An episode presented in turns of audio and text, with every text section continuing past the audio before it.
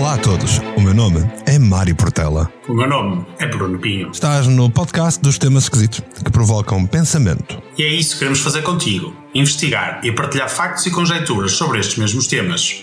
O Anuário Pontifício, editado pela Biblioteca do Vaticano, registra ao todo, até ao atual Papa, 266 papas e ainda mais 35 papas falsos ou de eleição duvidosa. Foram muitos os que ocuparam o trono mais poderoso da história e hoje vamos falar de papas, trazendo-te. Aquilo que não devíamos dizer. E, e aquilo que não interessa nada que se diga. O que queremos mesmo é criar-te a dúvida, pôr-te a pensar. A pensar, em especial, porque nesta série te trazemos factos. Mas isso, isso são outros 300. 300, 300.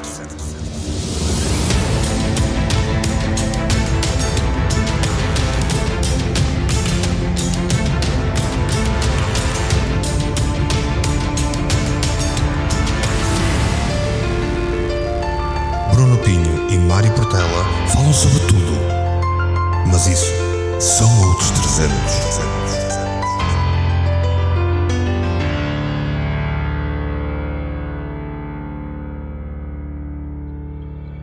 Se gostavas de patrocinar este podcast e, quem sabe, até ter o teu próprio podcast, vem conhecer as condições do canal Portugal Místico. Por um lado, estás a patrocinar o projeto da rádio e, por outro, estás a ingressar num programa de incentivo ao podcast que é único em Portugal.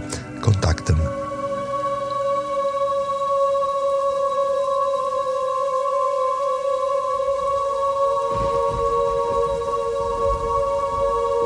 Hoje vamos alterar o rumo do nosso podcast para algo mais inflamado e até atual.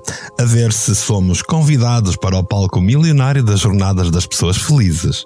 O momento é solene.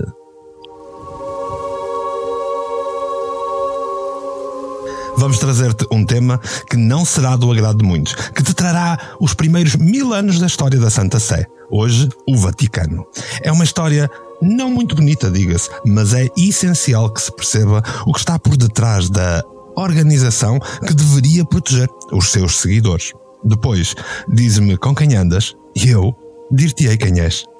Quando nós pensamos em papas, pensamos tendencialmente no passado mais recente, temos apenas em mente aquilo que aconteceu nos últimos 50, 60 anos. Pois, mas há muito mais que isto a ser falado e a ser tomado em conta. Quando falamos de uma religião que ainda hoje tem um domínio avassalador nas nossas vidas, temos que perceber a base, temos que perceber a estrutura que trouxe este domínio. E é essa estrutura, no mínimo desprezível, eu acho, que te queremos trazer nesta nova jornada. Fica desse lado.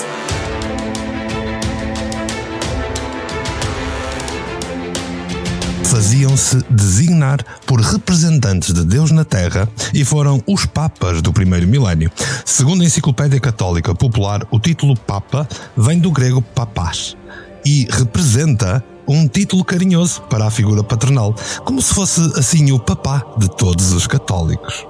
Hoje, o papá desculpem, hoje o Papa é também o Vigário de Cristo, o Pontífice Romano, o Sumo Pontífice, o Pontífice Máximos, servo dos servos de Deus, Bispo de Roma, sucessor dos príncipes dos apóstolos, Sumo Pontífice da Igreja Universal, Primaz da Itália, Arcebispo Metropolita da província romana e soberano do Estado da Cidade do Vaticano. Originalmente, a sua missão era anunciar uma religião sublime, mas negligenciaram esta incumbência para se entregarem às fraquezas humanas. A sua história insere-se num quadro de ações monstruosas, guerras sangrentas, cismas, revoluções, crimes, incesto, infanticídio, atos que só merecem a honra de excomunhão para poderem passar à posteridade. Estes papas do primeiro milénio substituem os Césares, com os seus reinados absolutos, através dos quais impunham a sua execrável vontade totalitária ao seu povo.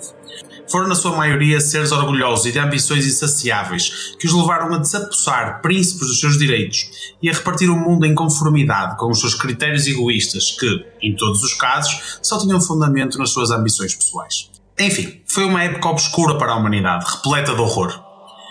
Estes papas acalentaram guerras cruéis para suportar as suas pretensões e não tiveram dúvidas de encabeçar exércitos para massacrar mulheres, crianças e velhos de todos os credos. A maioria destas contendas foi injusta.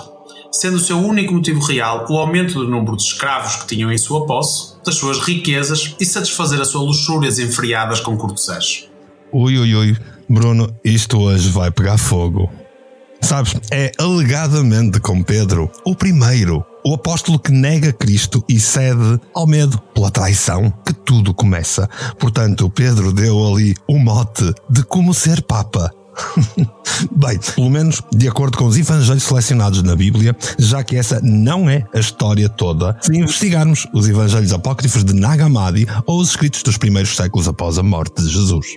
Mas isso Isso são mesmo outros 300. O primeiro milénio de pontífices foi marcado por passagens de vários papas que se instalaram nesse lugar importante com intenções nada cristãs.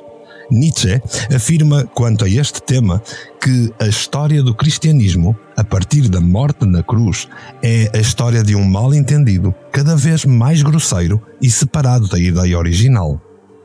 Este papado inicia com um grande cisma entre Pedro, que seria a primeira pedra, e um Simão, o mago, que obteve maior credibilidade e popularidade do que Pedro, chegando ao ponto de receber dos romanos bastantes estátuas que os descendentes de Pedro se apressaram a destruir ou a vandalizar. Ainda assim, este Simão fica na história pelos registros e um par de estátuas sobreviventes como uma espécie de antipapa. Uhum. Começava ali a ideia dos papas e dos antipapas. E que sabes, o que começa mal tarde ou nunca sem direita. Antes de começares, eu gostava de lembrar que, apesar desta série de episódios possuir a crítica e o sarcasmo habituais deste podcast, ela está completamente documentada por factos. Ou seja, hoje não te vamos falar de teorias, vamos te falar de factos documentados. Ainda assim, se achas que saber tudo sobre a história do papado te ofende, vou dar-te uns segundos para desligares o podcast agora. Ainda aí estás. Vamos então salientar os pontifex máximos que marcaram os primeiros mil anos da então nova religião católica apostólica romana. Vamos aqui perceber já, de base, que os papas são uma figura máxima de representação de Deus na Terra, escolhidos por Deus para, para o representar, portanto. Hum. Só que não. Mas já lá vamos. Começamos com Anacleto, ou Cleto, que foi o terceiro Papa. Como estava casado, os bispos tiveram de falsificar os textos das Escrituras para destruir a prova das suas posições a favor do matrimónio. Portanto, começámos já bem, Mário. Um Papa casado que já é corrupto. E só foi o terceiro. Olha, e continua logo a seguir com Alexandre I. Ele foi eleito ali pelo ano 105, 115 e foi o responsável pela instituição da água benta e do pão para a consagração, bem como a utilização do vinho no cálice. Só que isso eram rituais pagãos de outras religiões aproveitados pela cristandade. Ou seja, os rituais que hoje em dia assumimos claramente como cristãos nem sequer o eram de base. Além disto, há tantas relíquias de restos de ossos do nosso amigo Alexandre espalhados por igrejas europeias nos dias de hoje que com eles poder-se-ia construir uma centena de corpos. Uau! E temos logo de seguida Pio I, que chega a Roma com uma história fabulosa, digo-te afirma ser irmão de Hermes Trismegistos, que se te lembras do episódio sobre os Anunnaki, também foi Enki, e foi mais uns tantos. De quem teria herdado um livro inspirado por um anjo que lhe aparecera sob a forma de pastor. Convenientemente, de forma a convencer os romanos, já que Hermes será Mercúrio. Ou seja, Pio chega e diz que é irmão do deus inimigo e como os romanos são os fofinhos, consideram-no novo Papa. Os romanos foram sempre os fofinhos. Basta olhar para a civilização que nós somos hoje, que vem diretamente dos romanos. Sabes, logo a seguir a Pio I vem Sotero, nome bonito. Este Sotero conseguirá, com a sua conduta, ser o centro das atenções de todos os romanos, pelo facto de ele partilhar a sua santa vida com Priscila e Maximila, duas belas jovens romanas que eram discípulas e o acompanhavam em todas as viagens. Então, um Papa com uma relação poligâmica, efetivamente casado com duas mulheres, à vista de todos. Curioso como começamos estes primeiros Papas, certo? Sim, eu, estou, eu acho isto super curioso. Mas continuamos com Calixto I ali entre 217 a 222, que criará um precedente que se repetirá mais algumas vezes na história dos Papas romanos até hoje. Portanto, ele indultou e protegeu os padres que eram acusados de crimes com a criação de uma bula papal. Esta bula papal é uma espécie de lei criada pela Igreja exatamente para os proteger. Isso trouxe-nos este belo cenário. Nenhum Papa, Bispo ou Padre pode ser julgado pelas leis dos meros homens mortais como nós, mas apenas por outro Papa. Há que isto lhes deve ter dado e dá. Quando são acusados de pedofilia, corrupção, etc., serem protegidos desta forma. Uhum. Isto dá bastante jeito. E posso dizer que só se conseguiu abolir uma coisa destas muito recentemente. Já estávamos no século XX. Mas olha, vou-te trazer a maneira mais original de nomear um Papa. Aconteceu com Fabião, em, ali entre o ano 236 e 250. Ele prova que a nomeação dos Papas nos primeiros mil anos era cheia de quadros caricatos, intrigas, oportunismo e corrupção. Um desconhecido que chegou a Roma em busca de trabalho e estava ali, na sua vidinha, na Praça de Roma, a assistir ao desfile, há uma pomba branca que lhe pousa na cabeça. As pessoas ali à volta que o rodeavam concluíram que se tratava do Espírito Santo que tinha acabado de escolher o novo Papa, já que o trono de Roma estava vago. Fabião virou Papa por imposição popular, eu diria por uma cagadela de pomba.